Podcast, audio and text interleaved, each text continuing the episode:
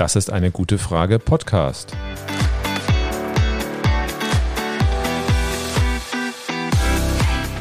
Der Podcast zur Klimakrise. Und zur Energierevolution. Von Cornelia. Und Volker Quaschning.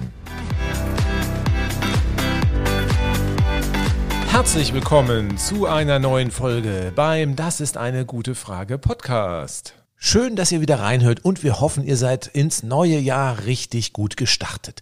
Drei Jahre Fridays for Future Bewegung liegen hinter uns, drei anstrengende Jahre, aber die Bewegung hat es geschafft, klarzumachen, dass wir nicht einen harmlosen Klimawandel haben, sondern dass uns eine Klimakatastrophe überrollen wird, wenn wir nicht endlich handeln. Klimaschutz ist heute ein Thema, das in der breiten Bevölkerung angekommen ist. Und wäre Corona nicht dazwischen gekreuzt, wäre der Klimaschutz heute immer noch an erster Stelle. Herzlich willkommen und ein gutes neues Jahr auch von mir. Alle, die tief in der Thematik stecken, wissen natürlich, dass wir immer noch nicht auf dem 1,5 Grad Pfad sind. Auch die Tatsache, dass die Bevölkerung das Thema Klimaschutz wichtig findet, heißt noch lange nicht, dass alle die umfassenden Veränderungen, die damit im Zusammenhang stehen, auch mittragen wollen. Trotzdem finde ich, dass wir positiv nach vorne schauen sollten und uns auch mal auf die Schulter klopfen können für das, was die Klimabewegung geleistet hat. So viele Menschen setzen sich in ihrer Freizeit für den Klimaschutz ein, verwenden so viel Herzblut, eigenes Geld und Energie in die Aktivitäten. Und darum blicken wir positiv ins Jahr 2022. Wir werden in diesem Jahr in Sachen Klimaschutz und Energierevolution viel mehr bewegen, als sich viele heute noch vorstellen können. Damit wir auch beurteilen können, wie gut wir beim Klimaschutz unterwegs sind, werden wir euch heute ein geniales Energiewende-Monitoring bieten. Mit unserem heutigen Thema könnt ihr der Regierung genau auf die Finger schauen. Ihr könnt genau beurteilen, was für die Energiewende nötig ist in Bezug auf Windkraft, Wasserstoff und Photovoltaik. Volker, du hast mit deinem Team an der ATW mit viel Herzblut eine neue Solarausbaustudie erstellt, auf die ihr mächtig stolz seid. In der Tat. Wir haben untersucht, wie viel Solarenergie wir in Deutschland zubauen müssen, damit wir unsere Klimaschutzziele einhalten können. Wir halten der neuen Ampel, aber auch CDU und CSU damit einen Spiegel vor. Alle Parteien außer der AfD, die dem Klimawandel ja positiv begegnen will, haben alle den 1,5 Grad Pfad versprochen. Klimaschutzheilige sozusagen. Richtig, die Versprechen der Wahlprogramme hatten wir in unserer Podcast Folge 22 und 23 ausführlich analysiert. Ja, und mit den Versprechen wird es genauso in den nächsten Jahren weitergehen. Denkst du, dass irgendjemand von der Regierungsbank die eigene Politik öffentlich kritisch hinterfragen wird? Am Anfang wird das Blaue vom Himmel versprochen und am Ende werden wir feststellen, dass alle Klimaschutzziele gnadenlos gerissen werden. In der Regel kommen PolitikerInnen damit aber auch durch, weil die Zusammenhänge oft so komplex sind, dass nur wenige beurteilen können, wie sehr die Politik daneben liegt. Und genau da grätschen wir jetzt mit unserer Studie rein. Prima, du bist erstmal überzeugt von eurer Studie. Das ist doch schon mal ein guter Anfang. Aber wie kann eine Solarausbaustudie denn helfen, dass auch Laien in der Lage sind, die Wirksamkeit der Klimaschutzmaßnahmen der Regierung zu beurteilen? Ich kann mir das irgendwie noch nicht so richtig vorstellen. Ja, ganz einfach. 85 Prozent aller Treibhausgase in Deutschland stammen aus der Verbrennung von Erdöl, Erdgas und Kohle. Und um die Klimakrise zu stoppen, müssen wir diese vollständig durch erneuerbare Energien ersetzen. Die Solarenergie, also die Photovoltaik, ist dabei eine der wichtigsten Säulen. Je nachdem, welche Risiken man beim Klimaschutz bereit ist einzugehen, ergibt sich ein Zieljahr für die Kohlendioxidneutralität. Das werden wir am Ende unseres Podcasts nochmal ansprechen. Nun muss man festlegen, ob man einen starken oder moderaten Windenergieausbau haben will, künftig viel oder wenig Wasserstoff importieren möchte und ob man den Umbau mutlos oder visionär gestalten möchte. Dann kann man aus unserer Studie ablesen, wie viel Solarenergie man zubauen muss, damit das am Ende auch aufgeht. Verstehe ich das richtig? Wir wollen beispielsweise die Klimaschutzpolitik der Bundesregierung bewerten, die hoch und heilig den 1,5 Grad Pfad verspricht. Dazu schauen wir auf die verschiedenen Ankündigungen, zum Beispiel den geplanten Ausbau der Windkraft oder Import von Wasserstoff. Außerdem betrachten wir, ob die Regierung bei der Energiewende mutlos handelt und zum Beispiel noch lange neue Autos mit Verbrennungsmotoren zulassen möchte. Eure Studie liefert damit eine Zahl für den nötigen Solarenergieausbau für diesen Weg. Dann kann ich schauen, was die Regierung pro Jahr an Solarenergie zubauen möchte, beziehungsweise was in den kommenden Jahren in der Realität zugebaut wird. Wenn ich dann dies mit den Werten eurer Studie vergleiche, weiß ich, ob der Plan der Regierung aufgehen kann oder ob sie mit ihren Versprechen voll daneben liegt und die Klimaschutzversprechen weiter unerreichbar sind. Genau das ist der Plan. Mit unserer Studie machen wir den Solarenergiezubau zum Barometer für erfolgreichen Klimaschutz. Studien werden in Deutschland wie am Fließband produziert. Die wenigsten wissen aber, wie so eine Studie zustande kommt. Das würde ich erstmal gerne mit dir besprechen. Du redest von eurer Studie und nicht von deiner Studie. Denn du hast die Studie nicht allein erstellt. Wer war denn alles noch beteiligt? Gut, dass du fragst. Oftmals steht ja jemand im Rampenlicht und alle denken, der hat das alleine verzapft, aber sowas kommt wirklich selten vor. Auch diese Studie ist ein Gemeinschaftswerk. Ohne die Arbeit meiner wirklich fantastischen Forschungsgruppe Solarspeichersysteme an der HTW Berlin wäre diese Studie nie entstanden. Na, du weißt schon, Eigenlob stinkt, oder? Aber jede tolle Forschungsgruppe hat natürlich auch einen genauso tollen Chef, gell? Also du müsstest doch am besten wissen, dass ich ganz toll bin, oder? Nein, ich meine das wirklich ernst. Das Lob für meine Arbeitsgruppe. Mein Team ist echt Spitzenklasse. Ein großes Dankeschön geht darum an Johannes Weniger, Nico Ort, Bernhard Siegel, Josef Bergner und Michaela Zoll, die mit ihrem Rieseneinsatz zum Gelingen der Studie beigetragen haben. In einem funktionierenden Team entsteht so eine Studie deutlich schneller, als wenn sich das eine alleine zusammenbastelt und sie wird auch deutlich besser, wenn kompetente Teammitglieder verschiedene Ideen und Blickwinkel mit einbringen. Einverstanden. Aber ich habe da noch einen anderen Punkt. Wenn eine Studie den nötigen Solarenergieausbau untersucht, kommt immer gleich der Verdacht auf, dass da irgendwelche Firmen oder Organisationen das bezahlt oder gesteuert haben, damit sie ihre Interessen besser durchsetzen können. Genau, gut, dass du das ansprichst. Jetzt muss sich auch niemand mehr wundern, warum wir überall bei uns an der Hochschule goldene Wasserhähne und goldene Türklinken haben und der private Rolls-Royce, der ist natürlich auch schon bestellt. Aber genau das denken sicher einige, die den Forschungsbetrieb nicht kennen. Na gut, dann mal im Ernst. Es gibt natürlich klassische Auftragsstudien. Dafür fließt in der Regel auch Geld und da muss man in der Tat immer nachschauen, ob und wer die Studie am Ende bezahlt hat. Aber selbst wenn für eine Studie Geld geflossen ist, verdient da niemand Millionen. In der Regel reicht das für die ganz normalen Gehälter der in der Studie beteiligten Wissenschaftlerinnen. Außerdem sind gute Wissenschaftlerinnen auch nicht käuflich. Gut.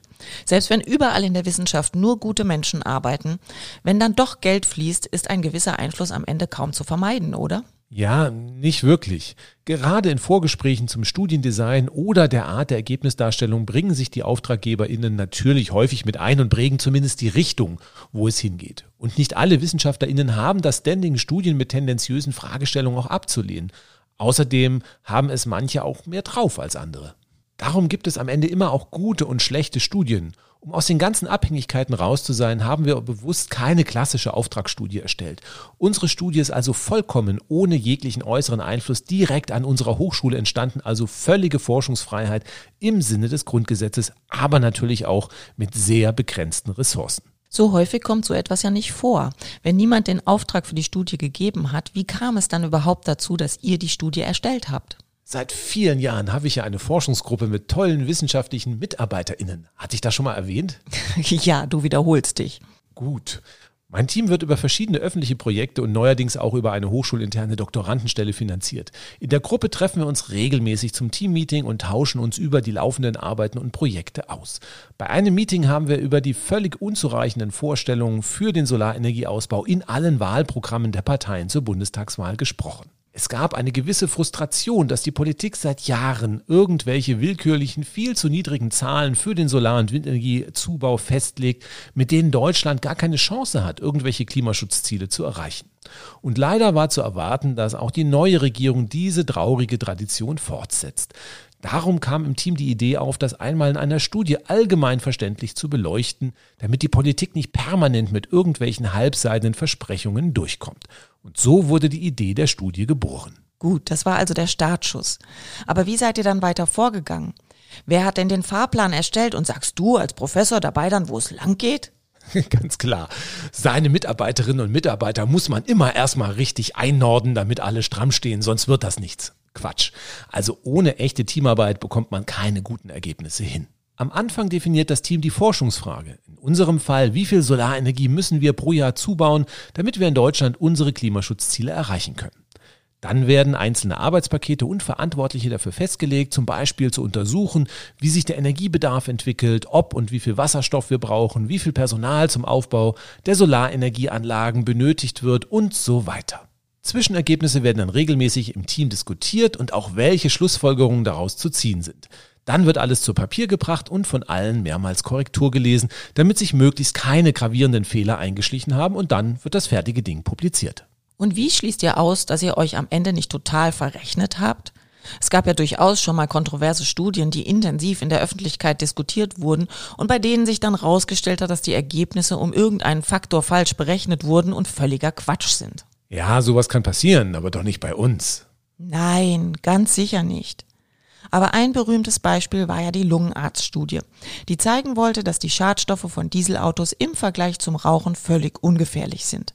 Nachdem die Ergebnisse in zahlreichen Talkshows hoch und runter diskutiert wurden, hat ein Redakteur der Taz herausgefunden, dass sich die Autoren um den Faktor 1000 zugunsten des Diesels verrechnet hatten. Übrigens, Autoren sage ich hier ganz bewusst ohne Gendersternchen. Die drei Hauptautoren waren alles Männer. Immer wieder gibt es ja Männer, die behaupten, Frauen hätten es nicht so mit Mathe. Die Lungenarztstudie zeigt aber, dass das Geschlecht da wohl keinen Unterschied macht. Am Ende war diese Studie viel Qualm um nichts. Ein wirklich gutes Beispiel, wie man es nicht machen sollte.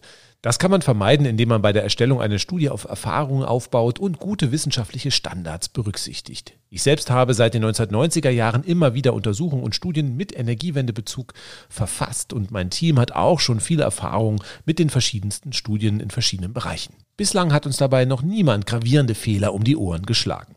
Darauf kann man schon mal aufbauen. Und natürlich gleicht man einzelne Parameter und Teilergebnisse mit anderen wissenschaftlichen Publikationen ab. Wir sind ja nicht die einzigen, die bislang Energiewende-Szenarien erstellt haben. Und wenn wir uns um den Faktor 1000 verrechnet hätten, wäre uns das schon vor der Veröffentlichung aufgefallen. Das ist beruhigend. Kleine Fehler auszumerzen ist aber deutlich anspruchsvoller. Unser Buch Energierevolution jetzt hat gerade die letzten Korrekturschleifen vor der Veröffentlichung hinter sich. Neulich hatte sich das Lektorat gemeldet, weil ihnen eine Falschzahl in der Achsenbeschriftung einer Grafik aufgefallen war. Ja, sowas kommt leider immer wieder vor. Es ging um eine Abbildung zum globalen Temperaturanstieg seit der letzten Eiszeit. Beim Buchsatz wurden dort die Schriftarten angepasst und dabei aus Versehen einige Zahlen verändert. Dabei wurde plötzlich aus 2000 nach Christus minus 20.000 vor Christus. Kleiner Unterschied. Ein typischer Copy-Paste-Fehler. Ich selbst hatte dabei auch bei der Durchsicht nicht drauf geachtet. Zum Glück hat das Lektorat das noch in der zweiten Korrekturschleife entdeckt, bevor das Buch in die Druckerei ging. Merkt euch schon mal den Erscheinungstermin vor. Es ist der 24. Januar und das Buch Energierevolution jetzt kann bereits jetzt im Buchhandel vorbestellt werden. Übrigens gibt es in unserem Buch auch Kapitel und Themen, die wir noch gar nicht in unserem Podcast gesendet haben. Ein Beispiel ist die Wärmewende. Die Wärmewende werden wir auch in einer unserer nächsten Podcast-Folgen aufgreifen. Im Bereich Wärme wird mehr Endenergie verbraucht, als wir heute an Strom erzeugen. Einen großen Teil des Energiebedarfs im Wärmebereich werden wir künftig durch erneuerbaren Strom decken müssen. Und warum, das erfahrt ihr in unserem Buch. In unserer heutigen Folge erklären wir, wo der ganze erneuerbare Strom dafür dann auch herkommen soll. Prima. Dann nochmal zurück zu eurer Solarausbaustudie. Der Vorteil eines Teams ist, dass auch viele Menschen nochmal auf die Ergebnisse schauen. Ja, aber leider ist dadurch die Studie auch später erschienen, als wir am Anfang beabsichtigt hatten. Aber Qualität geht in diesem Fall vor Geschwindigkeit. Gut, jetzt wissen wir, wie eine Studie entsteht. Dann lass uns doch mal einen Blick auf die Inhalte werfen. Was ist denn euer zentrales Ergebnis? Wie viele Solaranlagen müssen pro Jahr zugebaut werden, damit wir unsere Klimaschutzziele erreichen können? Ja, ganz einfach, 42. Wie 42? Na, kennst du nicht per Anhalter durch die Galaxis? Doch, klar. Wer kennt das Buch von Douglas Adams nicht? Ein Supercomputer soll die Frage nach dem Leben, dem Universum und dem ganzen Rest beantworten und kommt nach Millionen Jahren Rechenzeit zum Ergebnis 42. Dafür hätte es nun in der Tat keine Studie gebraucht, oder? Ja, das haben wir uns auch gedacht. Bei uns gibt es nicht das eine zentrale Ergebnis. Dafür hätte auch das Buch per Anhalter durch die Galaxis ausgereicht. Wir untersuchen ja den nötigen Solarenergieausbau für verschiedene Jahre der Klimaneutralität und andere Parameter. Das heißt, es gibt auch verschiedene Ergebnisse. Aber bei unserem Referenzszenario kam in der ersten Zwischenversion wirklich ein jährlicher Photovoltaikausbau von 42 Gigawatt pro Jahr heraus. Als uns das in der Teamsitzung aufgefallen ist, da haben wir wirklich alle herzhaft gelacht. Da machen wir wochenlange Berechnungen und das Ergebnis ist 42. Später haben wir dann die Berechnung nochmal etwas verbessert und angepasst und dann ist aus der 42 eine 45 geworden. Bevor wir uns die verschiedenen Ergebnisse im Detail anschauen, bleiben wir doch mal bei den 42, äh, nein, 45. Du hast gesagt, 45 Gigawatt pro Jahr müsste man bei eurem Referenzszenario zubauen.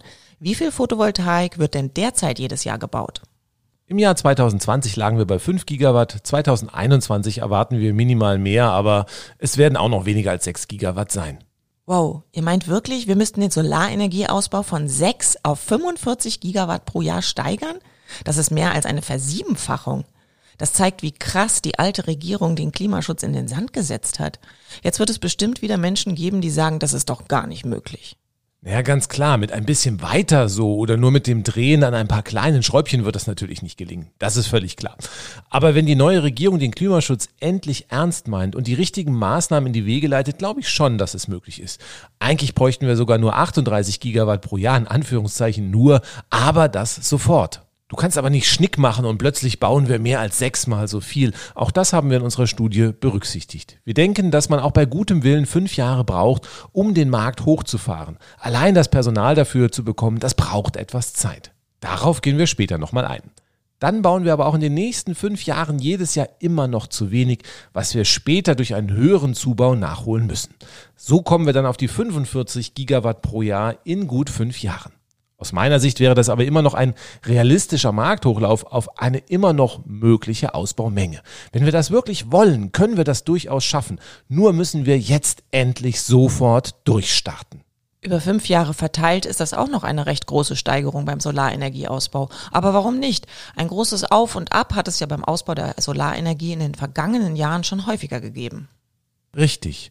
Von 2008 bis 2010 ist der jährliche Zubau von 2 auf immerhin 7,5 Gigawatt gestiegen. Bis 2012 blieb er auf dem Niveau und dann hat ihn die damalige Bundesregierung bis 2014 wieder auf deutlich unter 2 Gigawatt runtergeprügelt, indem sie die Bedingungen für den Solarenergieausbau drastisch verschlechtert hat. Hätten wir den Solarenergiezubau nach 2012 nicht drastisch reduziert, sondern weiter ausgebaut, wären wir vermutlich schon heute etwa da, wo wir hin müssten. Sowas macht mich echt wütend.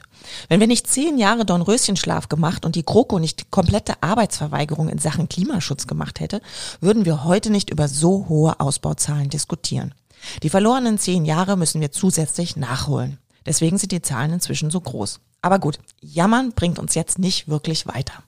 Nun können sich viele unter 45 Gigawatt pro Jahr nicht wirklich was vorstellen. Kannst du das nochmal ein bisschen anschaulicher machen? Gut, dann machen wir die Zahlen mal bildlich. Die größte derzeit in Deutschland gebaute Solaranlage steht nordöstlich von Berlin im brandenburgischen Werneuchen. Sie hat eine Leistung von 187 Megawatt, also 0,187 Gigawatt und erstreckt sich über eine Fläche von 164 Hektar. Von solchen Großanlagen müssten dann 240 pro Jahr gebaut werden. Hm, da müssen wir mal rechnen. 240 mal 164 Hektar sind dann, warte mal. Stark gerundet sind das 40.000 Hektar oder 400 Quadratkilometer. Im Vergleich dazu, Deutschland hat eine Fläche von 357.000 Quadratkilometer. Das ist schon gigantisch. Diese Größe erschreckt aber sicher auch einige Menschen. Ja, das hört sich aber auch schlimmer an, als es ist. Das wären dann nur etwas mehr als 0,1 Prozent der Landesfläche. Ja, aber das müsste jedes Jahr passieren. Naja, nur bis 2035. Dann haben wir in unserem Referenzszenario die Kohlendioxidneutralität erreicht. Bis dahin müssten wir 590 Gigawatt an Photovoltaikanlagen aufbauen. Dafür bräuchten wir knapp zwei Prozent der deutschen Landesfläche. Das ist zwar einiges und man wird die Photovoltaik auch sehen, aber im Vergleich dazu ist die Verkehrs- und Siedlungsfläche in Deutschland zehnmal so groß. Allein die Verkehrsflächen, also im Wesentlichen Straßen und Parkplätze, beanspruchen fünf Prozent der Fläche Deutschlands. Wenn wir also fünf Prozent der Landesfläche einfach so für unsere Autos hinnehmen, sollten doch zwei Prozent für die Rettung unserer Lebensgrundlagen drin sein. Wohl wahr. Und im Gegensatz zu zugepflasterten Straßen und Parkplätzen kann ein Solarpark auch ein wichtiger Beitrag zum Artenschutz und zum Schutz von Flora und Fauna sein. Durch die Zäune um das Gebiet herum ist die Natur- und Tierwelt dort vom Einfluss von außen geschützt. Außerdem müssen wir auch nicht alle Photovoltaikanlagen auf der grünen Wiese aufstellen. Davon lässt sich auch viel auf Dächern errichten oder auch Solarcarports bauen. Ja, theoretisch könnte man die Hälfte der benötigten Anlage in etwa im Bereich Verkehrs- und Siedlungsfläche unterbekommen. Beim Rest können wir einen großen Teil als Agrarphotovoltaikanlagen bauen, also auf den Äckern die Photovoltaikanlagen so errichten, dass gleichzeitig noch Landwirtschaft möglich ist. Gut, da kann unter und zwischen den Modulreihen dann zum Beispiel Gemüse angebaut werden. Ich befürchte aber, dass wir die Anlagen nicht mehr alle unbedingt dort aufbauen können, wo es am sinnvollsten ist. Wie meinst du das? 2035 ist quasi schon morgen und wir haben durch das Verschlafen der Energiewende so viel Zeit verloren, dass wir das Versäumte nun im Expresstempo nachholen müssen. Die Planung von Photovoltaikanlagen auf Dächern und deren Installation ist viel aufwendiger und auch personalintensiver als auf einem Acker oder einer anderen Freifläche. Darum werden wir vermutlich doch erheblich mehr dort aufstellen müssen, als bei einer klugen Energiewende nötig wäre. Einfach nur, weil wir es auf den Dächern zeitlich nicht mehr hinbekommen. Aber wie gesagt, die Flächen sind da und der Flächenbedarf der Photovoltaik ist auch bei dem von uns dringend empfohlenen massiven Ausbau zu verschmerzen. Bereits jetzt gibt es aber schon erste Bürgerinitiativen gegen neue Photovoltaikanlagen. Wenn wir eine so große Menge an Solaranlagen bauen wollen, droht der gleiche Zirkus wie beim Bau neuer Windkraftanlagen. Zirkus ist genau das richtige Wort. Die große Mehrheit der Deutschen befürwortet ja einen weiteren Ausbau der Windkraft, aber eine lautstarke Minderheit schmeißt permanent Sand ins Getriebe. Früher oder später wird es auch Menschen geben, die sagen, die pestizidbelastete Rapsmonokultur ist einfach viel hübscher als eine Photovoltaikanlage.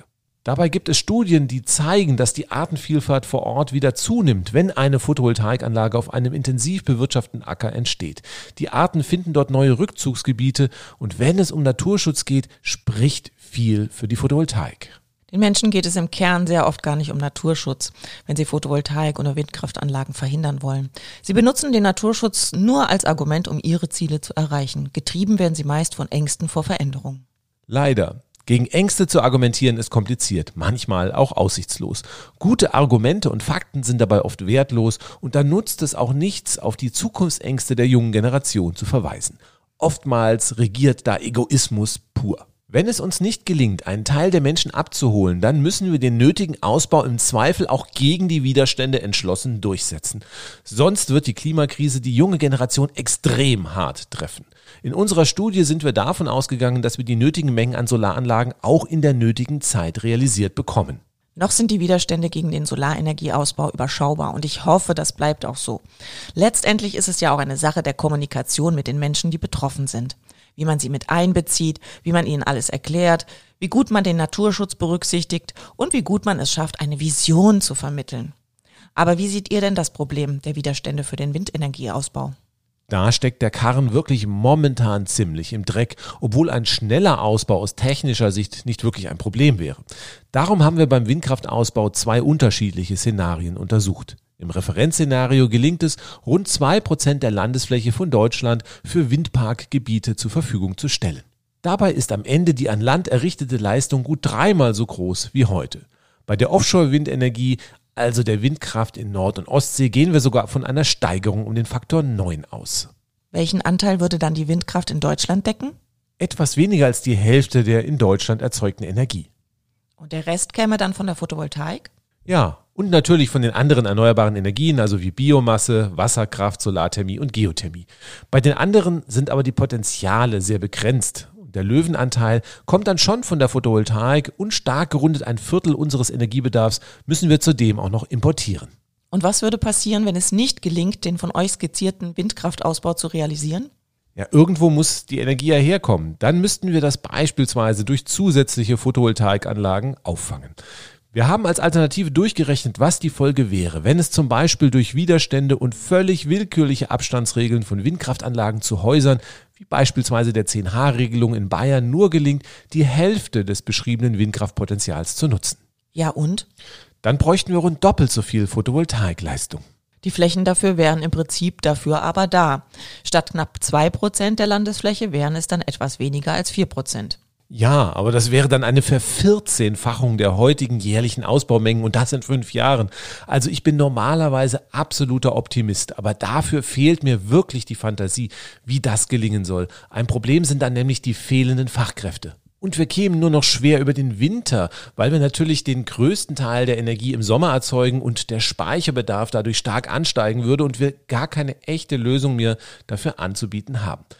Darum hier eine klare Botschaft an die Bevölkerung und die Politik. Geht es mit dem Windkraftausbau weiter so schleppend voran, müssen wir schon bald richtig hohe Deiche bauen. Das, was du zu den Fachkräften gesagt hast, finde ich spannend.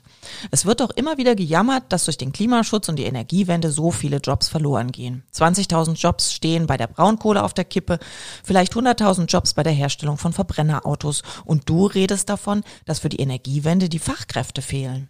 Bereits jetzt sind die Auftragsbücher der Solarunternehmen in Deutschland voll. Wer heute eine Solaranlage bestellt, kann nicht damit rechnen, dass schon nächste Woche jemand kommt, um sie aufs Dach zu schrauben. Für unser Referenzszenario haben wir ausgerechnet, dass wir rund 250.000 Arbeitskräfte brauchen, um überhaupt die genannten Mengen an Solaranlagen aufbauen zu können. Heute arbeiten nicht mal 50.000 Menschen in der Photovoltaikbranche. Die Lücken können wir schon irgendwie schließen, aber auch dafür muss die Politik endlich mal aus dem Quark kommen. Außerdem haben in der Photovoltaik schon mal viel mehr als 100.000 Menschen gearbeitet. In den letzten Jahren sind ja Zehntausende an Arbeitskräften verloren gegangen. Richtig, im Jahr 2010 arbeiteten sogar schon mal über 120.000 Menschen in der Photovoltaik. Im Vergleich nochmal, nicht mal 50.000 sind heute dort noch beschäftigt. Das Eindampfen des Photovoltaikmarkts zwischen den Jahren 2012 und 2015 hat also mindestens 80.000 Jobs vernichtet. Arbeitskräfte, die man jetzt dringend wieder braucht. Ja, aber die sitzen ja nicht alle zu Hause und warten auf einen Anruf. Die haben inzwischen Jobs in anderen Branchen. 200.000 neue Arbeitskräfte zu finden, ist kein Selbstläufer. Dafür muss nun dringend was passieren. Auch wenn man das vielleicht nicht offen sagen sollte, für die Energiewende ist es hilfreich, dass durch die Transformation an anderer Stelle Jobs wegfallen. Die Regierung muss aber nun dafür sorgen, dass die Arbeitskräfte den Weg in die erneuerbaren Energien finden. Die Menschen können ja alle was und werden dringend gebraucht. Wohl wahr. Es wäre jetzt super wichtig, ein tolles Umschulungsprogramm aufzusetzen. Doppelt so viel Photovoltaik. Wenn der Aufbau der Windkraft nicht optimal klappt, dann bräuchte man also auch doppelt so viel Arbeitskräfte.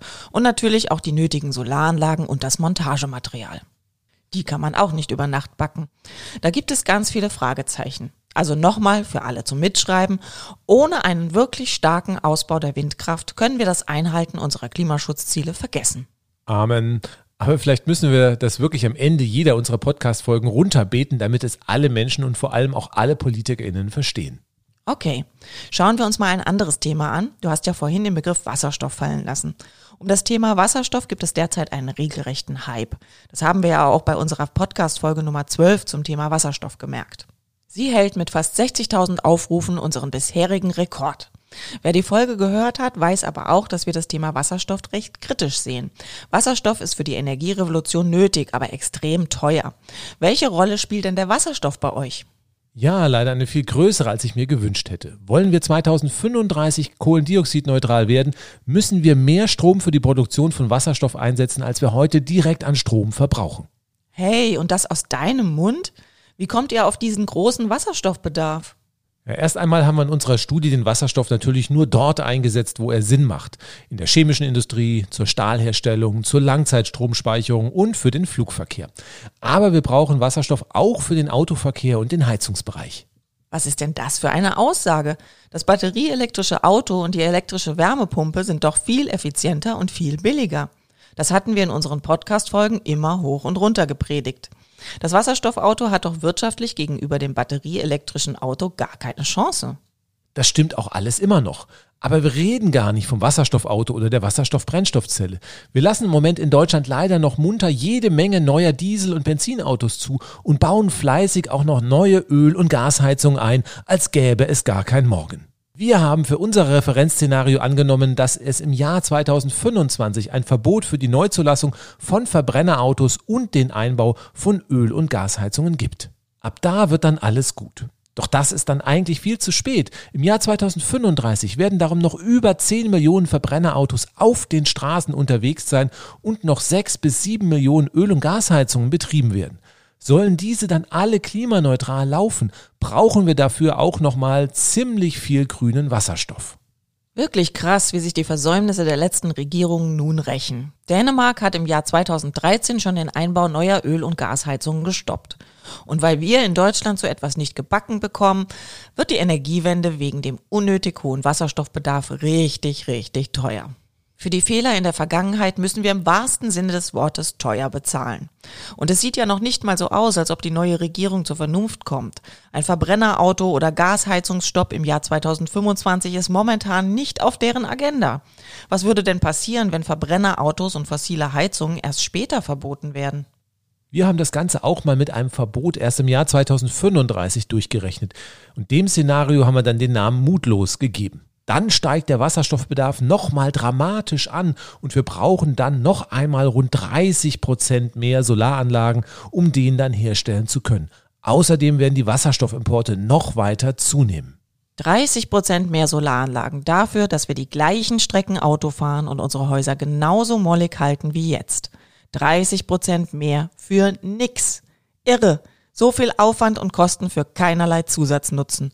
Nur weil wir es in Deutschland nicht hinbekommen, rechtzeitig die richtigen Rahmenbedingungen festzulegen und 2025 den Einsatz nicht mehr zukunftsfähiger Technologien zu stoppen.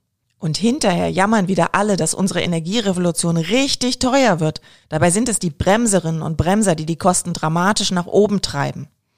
Aber nehmen wir mal an, ein Ruck geht durch Deutschland und wir versuchen ab sofort alles richtig zu machen. Was wäre dann da möglich? Auch das haben wir durchgerechnet. Das Szenario hat bei uns den Namen Visionär. Auch dafür brauchen wir natürlich das Verbot von Verbrennern und fossilen Heizungen im Jahr 2025. Schneller geht es meiner Meinung nach kaum, weil man die Produktionskapazitäten für die Alternativen erstmal hochfahren muss. Wir haben aber unterstellt, dass es uns zusätzlich gelingt, Einsparpotenziale in der Industrie schneller zu nutzen, ein Drittel mehr Gebäude pro Jahr zu dämmen, sowie den Flug- und Autoverkehr deutlich zu reduzieren und dafür den Bus- und Bahnverkehr spürbar zu steigern. Dann würde der Wasserstoffbedarf deutlich sinken und wir bräuchten ein Drittel weniger an Photovoltaikanlagen. Das ist spannend. Es kommt also nicht nur darauf an, möglichst schnell viel Solar- und Windkraftanlagen und Speicher zu errichten. Wir brauchen gleichzeitig auch eine mutige Verkehrs- und Wärmewende und ein Verbot von Benzin- und Dieselautos sowie Öl- und Gasheizungen im Jahr 2025. Trotzdem hast du ja auch von Wasserstoffimporten geredet. Energieimporte hatten wir ja in unserer Podcast-Folge Nummer 19 behandelt. Auch hier gibt es mehr Nach- als Vorteile. Völlig richtig. Dennoch haben wir im Referenzszenario unterstellt, dass wir 60 Prozent des benötigten Wasserstoffs im Jahr 2035 importieren werden. Wir haben ja schon vorher angenommen, dass wir in Deutschland das Potenzial der Windkraft weitgehend ausreizen. Wollten wir den benötigten Wasserstoff nur in Deutschland produzieren, kann das nur durch zusätzliche Photovoltaikanlagen gelingen. Wollten wir ohne Importe auskommen, brauchen wir fast dreimal so viele Photovoltaikanlagen. Und da fehlt mir jede Fantasie, wie wir diese gigantischen Mengen in so kurzer Zeit in Deutschland realisieren wollen. Außerdem wird es mit den Speichern eng, da die Photovoltaik überwiegend im Sommer Wasserstoff produzieren würde und wir gigantische Mengen zwischenspeichern müssten. Darum brauchen wir wohl ein paar Wasserstoffimporte. Ein paar. Jetzt rede dich nicht raus. 60 Prozent sind ziemlich viel. Mache ich ja gar nicht. Ich finde den hohen Importanteil auch alles andere als gut. Aber ich will nochmal klarstellen, es geht hier nur um den Wasserstoff. Strom werden wir in keine nennenswerten Mengen importieren, da wir die dafür nötigen transeuropäischen Stromleitungen gar nicht mehr hinbekommen werden. Wasserstoff kann ich hingegen per Schiff importieren. Das ist zwar aufwendig, verlustbehaftet und teuer, aber es ginge wenigstens relativ schnell. 60 Prozent Wasserstoffimporte heißen, dass wir unseren gesamten Strom und nochmal 40 Prozent des Wasserstoffs im eigenen Land produzieren. Heute importieren wir rund 70 Prozent unseres Energiebedarfs. Künftig wird es nur etwa ein Viertel sein. Die Abhängigkeit von Energieimporten wird am Ende also doch drastisch abnehmen. Das ist gut. Gerade wenn man sich die aktuelle Preisentwicklung beim Erdgas anschaut, was wir ja in unserer Podcast-Folge Nummer 24 besprochen haben. Aber auch für den Import von 60 Prozent des Wasserstoffbedarfs braucht man am Ende irgendwelche Länder, die riesige Mengen an Photovoltaikanlagen aufbauen. Ja, die Wasserstoffherstellung ist ineffizient und deswegen brauchen wir wirklich gigantische Mengen an Solaranlagen. Für die Wasserstoffmengen müssten wir 60 Prozent mehr Strom irgendwo im Ausland produzieren, als Deutschland derzeit insgesamt an Strom verbraucht. Und da Photovoltaikanlagen die preiswerteste Art der Stromerzeugung sind, wird wohl das meiste auch über Solaranlagen im Sonnengürtel der Erde passieren. Aber wir werden gigantische Mengen an Solaranlagen brauchen. Wir reden dabei über 400 bis 500 Gigawatt an Solaranlagen außerhalb Deutschlands nur für unsere Wasserstoffproduktion. Das ist noch einmal fast genauso viel, wie wir an Solaranlagen in Deutschland vorgesehen haben. Das heißt, irgendein Land oder auch gerne mehrere Länder müssten uns dafür Flächen zur Verfügung stellen, die größer sind als das gesamte Saarland. Nur für den Wasserstoffbedarf für Deutschland. Dazu kommt noch das, was andere Industrieländer brauchen. Um das in nicht einmal 15 Jahren hinzubekommen, müssten wir auch möglichst gestern die Realisierung dieser Projekte starten. Auch hier rächt sich wieder das Trödeltempo bei der Energiewende. Aber was passiert denn, wenn die Zahl der teuren Verbrennungsautos und der Öl- und Gasheizung nach 2035 immer kleiner wird? Dann sinkt doch auch wieder der Wasserstoffbedarf. Ihr empfehlt also in eurer Studie erstmal große Wasserstoffkapazitäten im Ausland aufzubauen, die dann aber später gar nicht mehr alle gebraucht werden? Ja, völlig richtig. Aber das ist aus meiner Sicht auch nicht weiter schlimm. Wir würden dann weniger Wasserstoff benötigen, könnten mehr im eigenen Land produzieren und dann könnten wir auch die Wasserstoffimporte und die Importabhängigkeiten wieder weiter reduzieren. Aber für die Exportländer wäre das doch total blöd. Erst bauen wir dort eine große Wasserstoffinfrastruktur auf und dann wollen wir plötzlich den Wasserstoff nicht mehr. Na, ein bisschen werden wir auch langfristig immer noch importieren, aber diese Reduktion ist aus meiner Sicht kein großes Problem. Anders als in Deutschland steigt in ärmeren Ländern der Energiebedarf ja drastisch an. Das heißt, sie brauchen auch immer mehr erneuerbaren Strom und Wasserstoff. Das, was wir dann weniger importieren, wird locker anderswo auf unserem Planeten gebraucht. Klingt einleuchtend.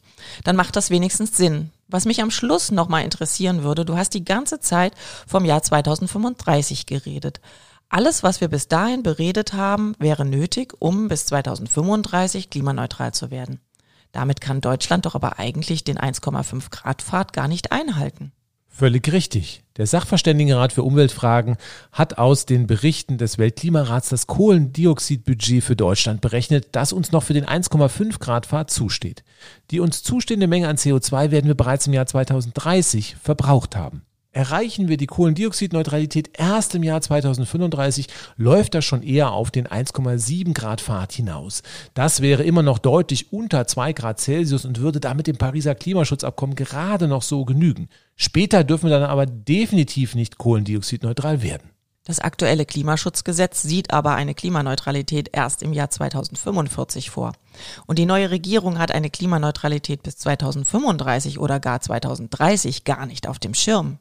Ja, dafür reden sie dauernd vollkommen faktenfrei vom 1,5 Grad Pfad, um hier mal richtig abwertend meinen Frust zum Ausdruck zu bringen. Ich bin der Auffassung, dass eine Klimaneutralität nach 2035 sogar verfassungswidrig ist.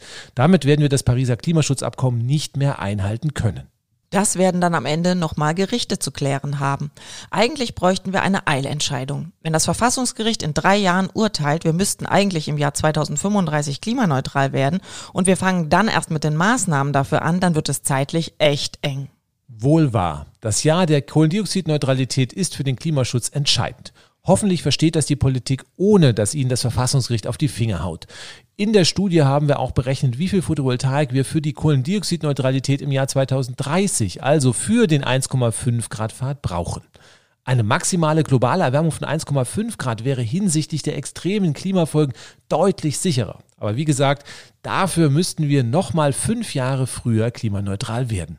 Und? Wäre eine Klimaneutralität bis 2030 und damit der 1,5 Grad Pfad in Deutschland noch möglich? Naja, theoretisch vielleicht ja. Aber der Wasserstoffbedarf würde nochmal dramatisch ansteigen, weil wir noch viel mehr antike Verbrenner auf den Straßen und fossile Heizungen in den Häusern hätten, die wir dann nochmal mit mehr Wasserstoff am Leben erhalten müssten. Für Deutschland würde das bedeuten, dass wir pro Jahr fast doppelt so viele Photovoltaikanlagen installieren müssten wie für die Klimaneutralität im Jahr 2035. Das gleiche gilt für die benötigten Solaranlagen im Ausland und für die dortige Wasserstoffproduktion. Auch der Windenergiezubau müsste noch einmal entsprechend beschleunigt werden. Wir reden dann über einen zusätzlichen Fachkräftebedarf für die Energiewende im Millionenbereich. Ich kann mir nicht vorstellen, dass das noch klappt. Ich habe keine Ahnung, wo die Menschen dafür herkommen sollen. Soll das heißen, das 1,5 Grad Ziel ist durch? Nicht ganz. Deutschland kann seinen Beitrag aber vermutlich nicht mehr aus eigener Kraft leisten. Das hat die GroKo in den letzten Jahren wahrscheinlich schon in den Sand gesetzt. Zumindest würde ich mich nicht trauen, in eine Studie zu schreiben, dass eine Klimaneutralität in Deutschland bis 2030 noch realistisch zu erreichen ist. Aber wir können anderen Ländern auf der Welt, wie zum Beispiel Indien, bei einer schnelleren Energiewende helfen. Diese könnten dann durch unsere Hilfe früher klimaneutral werden als nur aus eigener Kraft. Und da der Ausstoß an Treibhausgasen in Indien pro Kopf viel, viel niedriger ist als in Deutschland, hat man dort auch viel, viel mehr Zeit. Und wenn es gelingt, dass die Menschen in Indien ihr Budget nicht völlig in Anspruch nehmen, ist auch das 1,5 Grad Ziel noch drin. Was wir so rausholen können, ist aber sicher auch ziemlich begrenzt. Das heißt, Deutschland sollte wenigstens versuchen, 2035 klimaneutral zu werden. Und dafür gibt es jetzt aus eurer Studie klare Maßzahlen. Wir brauchen ein Verbot von Verbrennerautos sowie Öl- und Gasheizung, möglichst schon im Jahr 2025. Einen richtig ambitionierten Windkraftausbau und dann habe ich mir gemerkt 45, nicht 42. Wir müssen dann 45 Gigawatt von Photovoltaikanlagen in Deutschland pro Jahr bauen, damit es mit der Klimaneutralität im Jahr 2035 klappt. Was müsste denn in Deutschland alles passieren, damit wir das ambitionierte Ziel noch hinbekommen? Wir haben in Deutschland sehr viele Gesetze, die den Ausbau erneuerbarer Energien blockieren und behindern.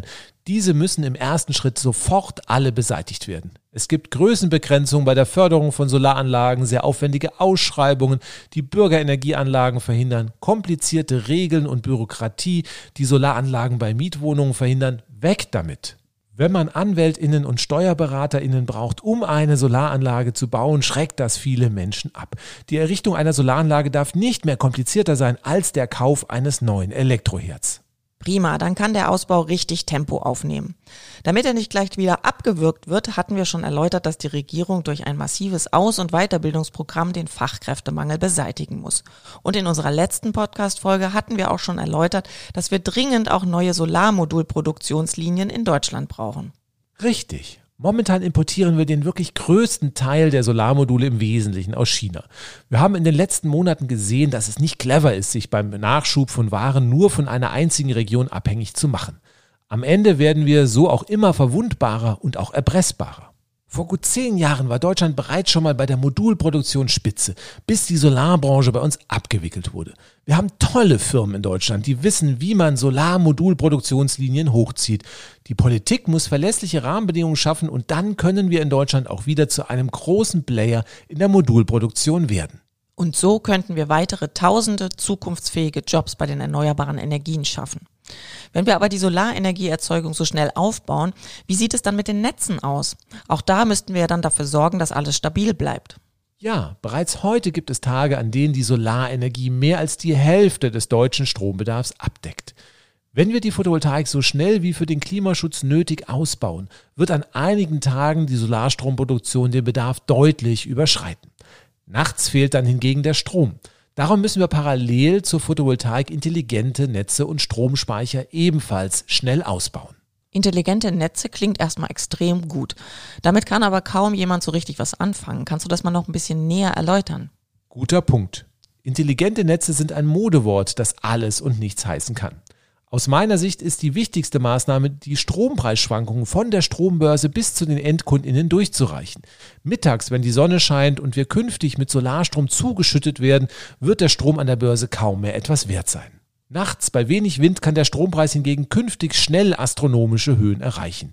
Sehen nun die Endkundinnen, dass beispielsweise das Elektroautoladen mittags einen Euro kostet, nachts aber 50 Euro, werden sie ihr Verhalten an das Angebot schnell anpassen und wir brauchen viel, viel weniger Speicher. Wir müssen auch dafür sorgen, dass wir Strom aus Elektroautos ins Netz zurückspeisen dürfen, wenn der Strom teuer ist und sich das für die Autobesitzerinnen am Ende rechnet. Wenn wir künftig viele Millionen Elektroautos haben, werden diese über eine enorme Speicherkapazität verfügen, die uns richtig weiterhelfen kann.